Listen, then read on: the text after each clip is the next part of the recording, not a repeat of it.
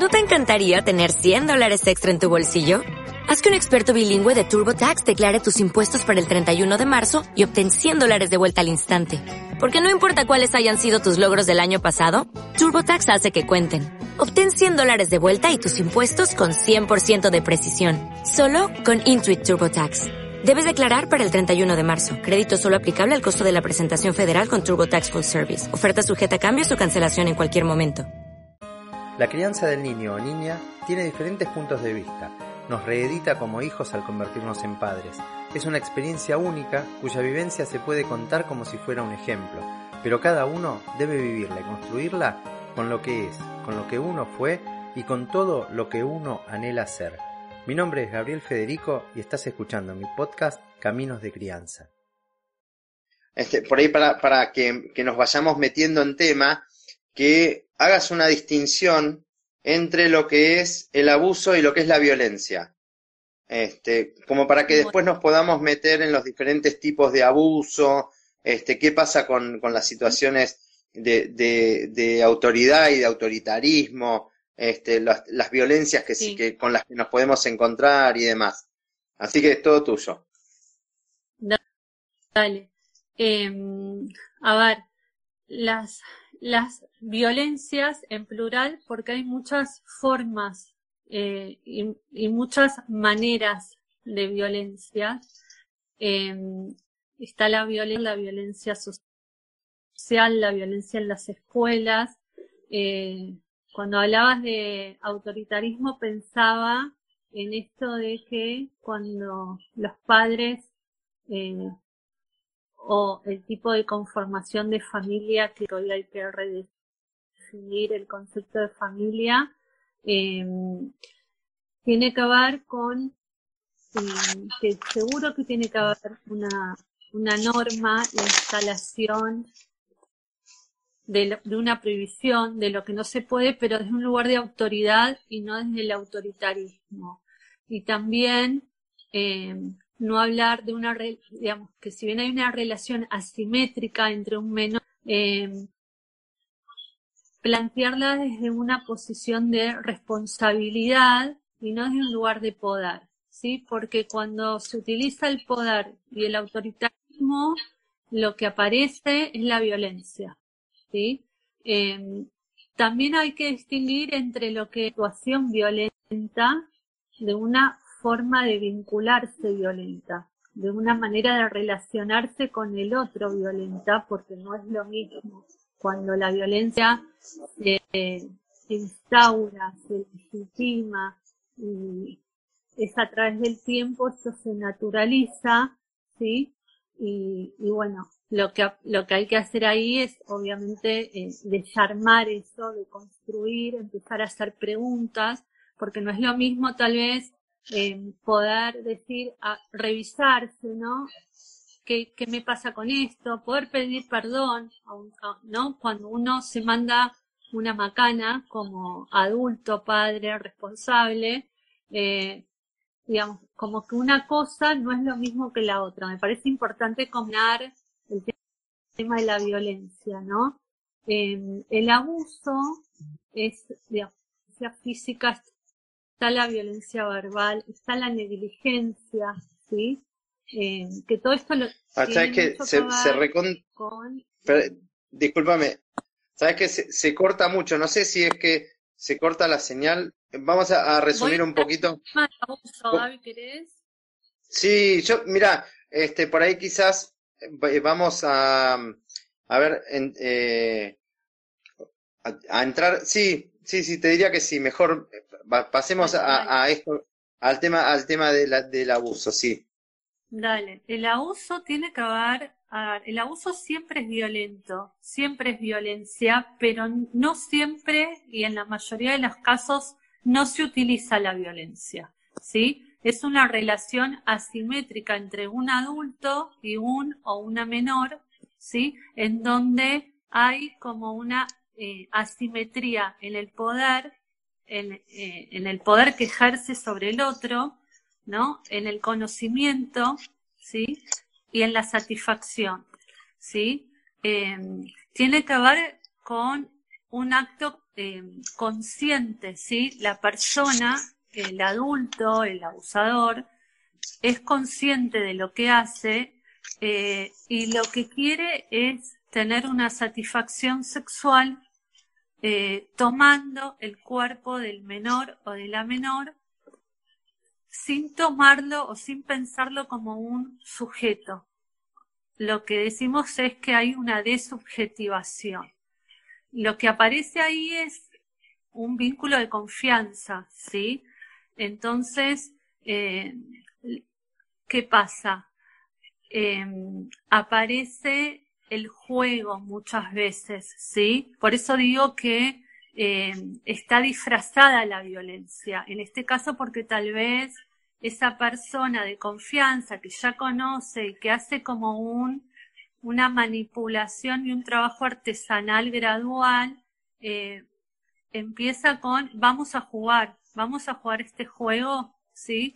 Y el juego no es un juego, ¿sí? Esto es, el abuso es un delito penal, ¿sí?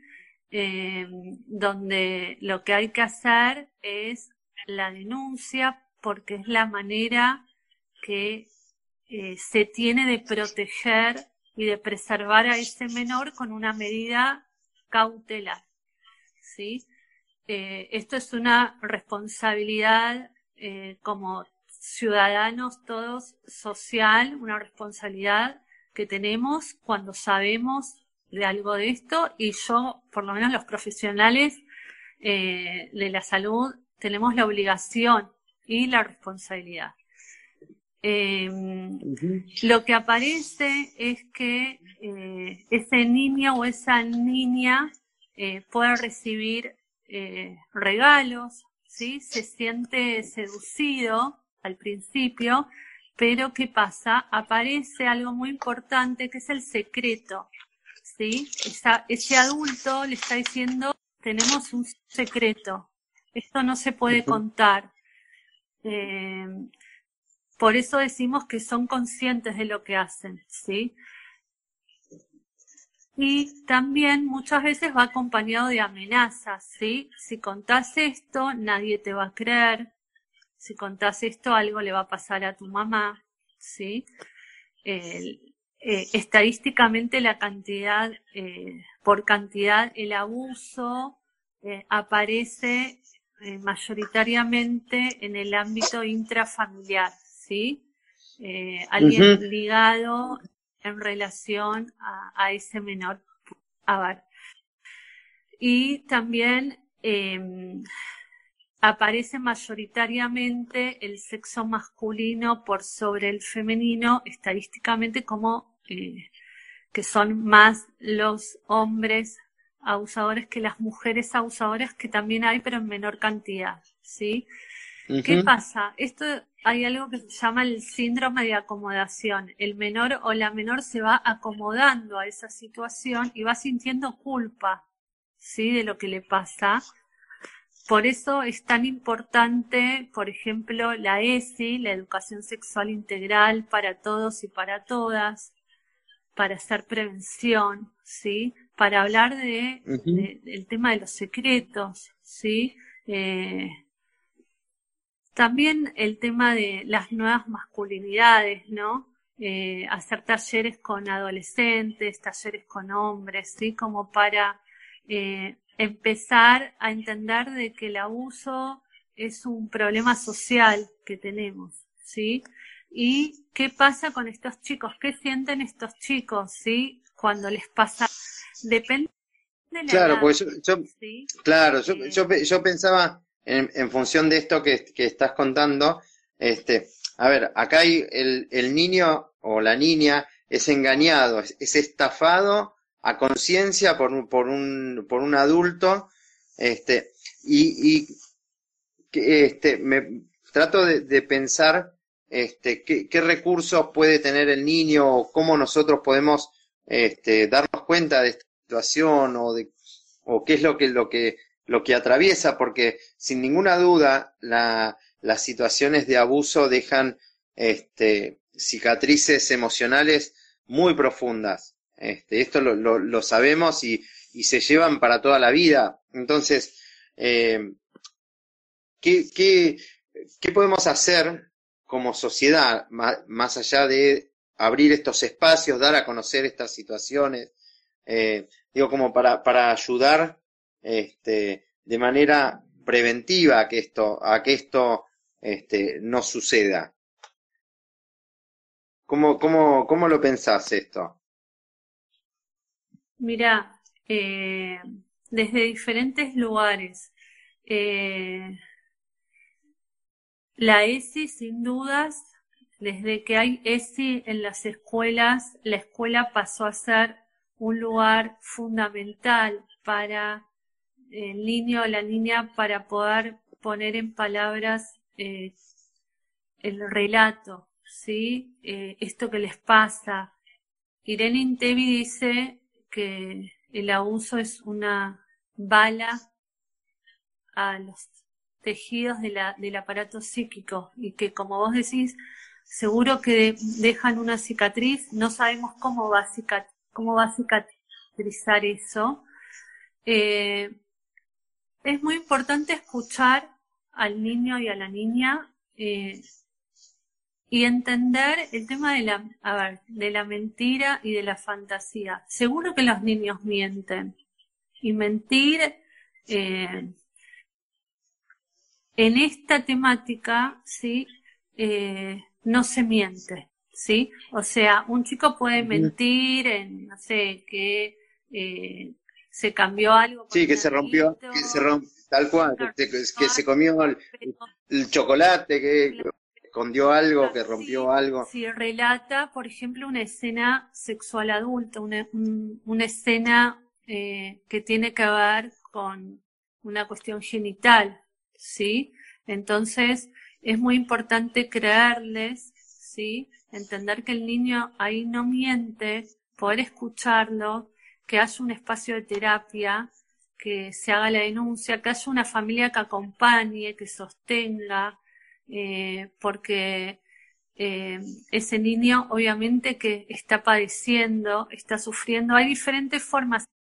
Hay un lenguaje infantil y hay que saber escucharlos, ¿sí? Y mirarlos también, porque esto aparece, aparece en el cuerpo, hay, algo pasó, ¿sí? Hay un cambio brusco, ¿sí? Em, no hay un solo síntoma, hay un conjunto de síntomas que aparecen, ¿sí? Em, de diferente tipo y que tiene que ver con, también con la etapa madurativa en la que esté ese niño o esa niña, ¿sí? Em, y lo que aparece después es lo traumático, ¿sí? Lo que deviene de eso, ¿sí? Lo que se, lo que se reactualiza porque es, es de tal envergadura, ¿no? Es un arrasamiento de la subjetividad, es devastador que eh, lo que hace ahí la, la defensa de, ese aparato psíquico es hacerlo a un lado, ¿sí? Em, y es muy importante ahí que haya una familia, eh, cuando digo familia digo es de ese adulto, ¿no? Que, sí, sí, eh, un responsable. que, sí, exacto. Que eh, no ponga esto debajo de la alfombra, ¿no? De que de esto no se habla, bueno, esto ya pasó, no relativizarlo. Eh, no cuestionarlo, no descalificarlo, ¿no? Bueno, ya pasó, ya está, es parte del pasado, de esto no, de esto no se habla, no, de esto sí se habla, ¿sí? Eh, em, y por el otro lado, bueno, también diferenciarlo que no es lo mismo, em, digamos, el abuso es siempre responsabilidad del adulto, digamos, categórico, digamos, de hecho el abuso em, es una categoría en sus orígenes jurídica, pasa que se entrecruza con, eh, con la clínica, ¿sí? con la vulneración de los derechos del niño. Em, y me parece importante diferenciarlo de lo que son los juegos sexuales infantiles. No es lo mismo, ¿sí? No, por donde hay una claro. infantil, donde hay consentimiento, donde no hay genitalidad, ¿sí? Eh, donde no aparece la angustia ahí, entre dos chicos que, que se están curioseando, ¿sí? Sí, sí, que están descubriéndose, tal cual. Seguro. No, no es lo mismo, ¿sí? Esto es, es de otro orden. Eh, yo digo que son como que tienen guantes blancos, ¿viste? Porque eh, son muy eh, artesanales, eh, muy, muy manipuladores y también lo que aparece es que terminan confundiendo al niño, porque el niño o la niña terminan pensando de que ellos participan en forma voluntaria, ¿sí? Pero en realidad terminan entrampados. Claro, es, es, como, como te decía, ¿no? Este, este, engaño es una estafa. Yo me pongo a pensar, digo, si, si vos fíjate todo lo que pasó con este, las denuncias que, que, que hubo tan conocidas en el Congreso el, año pasado, este, o el anterior, ya, ya estoy como mareado con esto de la pandemia, pero digo, si a, si a personas adultas, ¿sí? le lleva años hacer una denuncia de un abuso, siendo ya mayores, imagínate, no sé, yo pienso en, en, el tema de los niños, este, lo difícil, lo difícil, lo duro que, que esto es. Eh, Vos sabés que hace, hace unos años este, estaba en Barcelona dando, nada, caminando por la calle y de repente se veía un, una imagen este, en una parada de colectivo y era muy interesante porque era un aviso que alertaba a los niños el, que sufrían de abuso. Digo, abuso, no abuso sexual, sino de, víctimas de abuso, de víctimas de violencia. Entonces, eh, estaba hecho de tal manera que desde la altura de un adulto medio, yo vos sabés que no soy muy alto, digo, desde, desde la altura del adulto, vos veías y veías un, un, un papá con un nene de la mano. ¿Sí? Ahora, desde la altura de un niño, vos veías un nene con moretones. Hacía como un efecto. Era muy interesante esto. Y lo que hacía era, daba un, el número de, teléfono de emergencias, que no se veía desde la altura del adulto. Digo, como para que si el niño eh, pesca esta situación, pueda llamar a ese número. Este, no sé, me, pareció como, como una situación muy fuerte. Dije, este, qué, qué, qué, qué fuerte esto. Eh, pero la verdad que eh, hay, hay que encontrar alguna forma de llegar a las víctimas, este, porque el, eh, el, quien ve un, no sé, un adulto de la mano de un niño, este, no se imagina todo lo que puede estar englobando esto, ¿no? Seguro. Eh, aparte, eh, es muy difícil detectar eh, previamente a un abusador. ¿Sí? Eh, porque pueden ser personas muy formadas, intelectuales, eh, excelentemente eh, académicos trabajando en sus trabajos muy bien, ¿sí? No hacen ruido por, por esos lados, ¿sí? digamos, no hay un, una forma ¿sí? De, detectar por ahí, ¿sí? Claro. Eh, mm. Bueno, por eso, por eso se, se, busca tanto, ¿no? El, tema de, de, de, de, la pornografía infantil y, y, se rastrea por ese lado también este, a los abusadores, pero yo, me, yo lo, que, lo que quería preguntarte este, es ¿Cómo, ¿Cómo, tuvo impacto el tema del aislamiento en, en, las situaciones de abuso? Porque me imagino que debe haber sido este, no sé, como, como estar en, en, en, en, tu casa conviviendo con un oso de dos metros que, que te está por atracar este, en, en cualquier momento, ¿no? Digo, sí. Em, la, mira, justo yo el año pasado, en, agosto, eh, publiqué en Actualidad Psicológica un escrito sobre esto que me estás preguntando, que lo titulé El doble encierro, porque ah, era doble, ¿no? Eh, de hecho, el Ministerio Público Tutelar eh, lanzó un 0800 eh, sin descanso eh, como para activar y poner en alarma, ¿sí? Eh, cualquier situación, se decía en, en, pleno aspo, ¿no? Que a uno le genere dudas, hay que levantar el teléfono y denunciar. Que esto antes no pasaba, ¿sí? Pero que en aspo esto se, se, se activó. ¿sí? Antes, cualquier duda que tengas, llama y denuncia. Em, porque de hecho, eh, si la escuela como estructura física antes era un espacio en donde em, aparecía la, denuncia por parte de menores a sus maestras de confianza, eh, el año pasado esto no estuvo, ¿sí? Entonces, seguro que se, recrudeció todo esto, ¿sí? Eh, se, agudizó, se acentuó, se exacerbó, ¿sí? Y, bueno, nada, se me estaba pensando con el tema de inevitablemente no puedo dejar de hablar de la pandemia y del contexto en que estamos atravesando.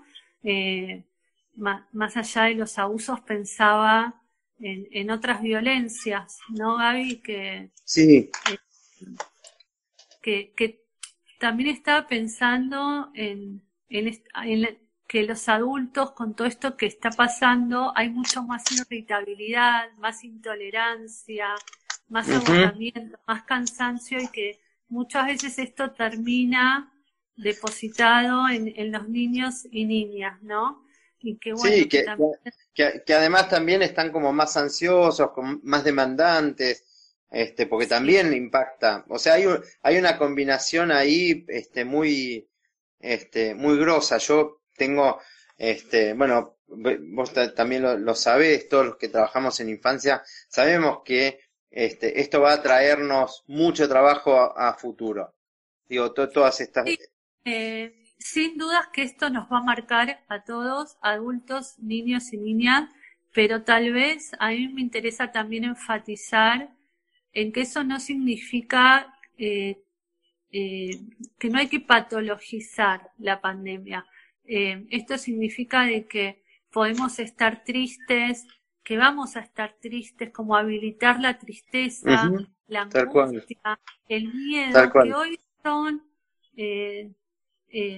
hoy es, hoy, hoy sentir miedo es parte saludable, te diría, es lógico sentir miedo. Tal vez lo que me preocupa mm. es el eh, adultos, ¿no? Eh, más adultos, pero eh, adolescentes, ¿no? en el como si nada pasara, ¿no? Donde no hacen ruido, no explotan por ningún lado, pero... No, no, tiene que, sí. Es como, mm, este, es como, como si, no sé, como si tuvieran el síndrome de Highlander, ¿no? Este, este personaje, ¿no? De, esa película que, no moría nunca y, nada, y, todos estamos atravesando una situación sumamente crítica a nivel global. Este, creo es importante poder acompañarlos, sí, poder escucharlos, que por eso digo, no es lo mismo una forma de vincularse violenta, ¿no? Digamos sí. que la violencia esté eh, eh, instaurada, ¿sí? Como un modo de funcionamiento a que haya una situación violenta en donde uno pueda reparar, eh, rectificar, no poder pedir perdón, eh, ¿no? Está muy nerviosa, no, no es todo lo mismo, pero bueno, justo como estábamos con el tema de las violencias, digo porque me estaba acordando el otro día, estaba escuchando sobre la mamá que, que vos acá sabes más que yo de esto, de quería dormir al nene con el duérmete niño. Y a mí me, me, asustó porque yo dije, esto también es violencia sin que la mamá lo sepa, ¿no? Digamos, pero esto es, también es como hay que empezar como a visibilizar eh, y empezar a hablar de cómo un niño o niña necesita ser dormido, porque dejar de un niño llorar toda la noche como método para que se duerma es violento, ¿no? Totalmente. Violentas también, cuando un niño o niña necesita ser alojado, no ser más ahora en pandemia contenido, ¿sí? ser escuchado, ¿sí? Eh, nada, la, la, violencia abarca un montón de cuestiones, pero yo siempre lo diferencio como de la, el abuso tiene un estatuto distinto, Gaby, porque encuadra, eh, digamos, hasta desde lo legal tiene un encuadre y un es, es, distinto, aparece como algo por fuera de todo, ¿sí? Eh, por lo que significa, porque de hecho yo atiendo pacientes adultas eh, que fueron abusadas en la infancia y cómo esto se reactualiza, ¿sí? Hoy en sus vidas como madre, ¿sí? Digamos, eh, cómo se reactiva lo traumático en la vida adulta. Bueno, yo me, yo me imagino, el, a ver, si, si en condiciones este, naturales, normales, donde no ha habido estas situaciones tan, tan traumáticas, se reedita la infancia, se reeditan los vínculos, este, cuando hay una huella traumática, esta reedición este, es como, wow, este, viene con, con, una, con, una, con una fuerza este, muy, muy, muy, muy grosa. Creo que, que, que es un punto este, sumamente importante como para, para pensarlo y para seguir, eh, seguir trabajándolo. Yo el, te, había contado que, que, a mí me gusta este, estos encuentros a tener más o menos una, una duración de media hora, este, porque por un lado nos da pie para hacer otros, ¿no? Como para seguir profundizando en, el tema, pero también este, porque me gusta que, que la gente que, que, tal vez no lo no se pudo enganchar o se enganchó medio medio este, un poquito más tarde pueda de repente este, escucharlo en una situación donde este, no sea algo pesado. No sé, es, es algo que, que, que me gusta compartirlo así. Eh, te quiero hacer una última pregunta, como para cerrar esta charla del día de hoy, que obviamente no va a ser la última, este, ni en, en vivo ni en, en privado. Eh, ¿Qué es lo que no te pregunté, que te hubiera gustado que te pregunte y cómo lo hubieses querido responder? Wow, la violencia es en las escuelas. Eh, eh, ¿Qué pasa en las escuelas con las violencias, con lo violento? Eh, cuando, ¿no? ¿Qué espera? Cuando una, digamos, a ver, cuando, eh, cómo se mira un niño adentro de una escuela y cuando eh, se violenta a un niño adentro de la escuela a partir de lo que se espera de ese niño o esa niña adentro de una escuela. Y también la violencia entre pares, pensaba el bullying, sí, pensaba el ciberbullying. Eh, nada, es una temática también que, que está buena desarrollar, eh, ¿no? también hoy, porque pensaba que hoy en, en contexto de pandemia lo importante que es que las escuelas eh, puedan eh, ver, eh, puedan entender el contexto de la singularidad de cada niño y niña de lo que están atravesando, más allá de el, el, la eficiencia, eficiencia, el rendimiento escolar que tenga ese niño, ¿no? Como que, ¿cómo, cómo estás, ¿no? poder hablar de, digamos, poder poner en palabras todo lo que está pasando porque hay niños que tuvieron pérdidas, ¿sí? Eh, sí. Hay niños y niñas que se quedaron con papás que no tienen trabajos. Hay niños y niñas que perdieron conectividad y de hecho quedaron sin escuela, ¿sí? Entonces, estas también son violencias, pensaba violencias institucionales y cómo también eh, de alguna manera la pandemia eh, exhibe, denuncia y muestra eh, la violencia de la desigualdad, cómo recrudeció la desigualdad social en nuestro país, ¿no? Eh, porque no hay una sola cuarentena y no un solo asco, hubo las cuarentenas. Mi nombre es Gabriel Federico y acabamos de escuchar Caminos de Crianza un podcast dedicado a la historia y a la actualidad de temas relacionados con la infancia, el embarazo, la paternidad y la crianza.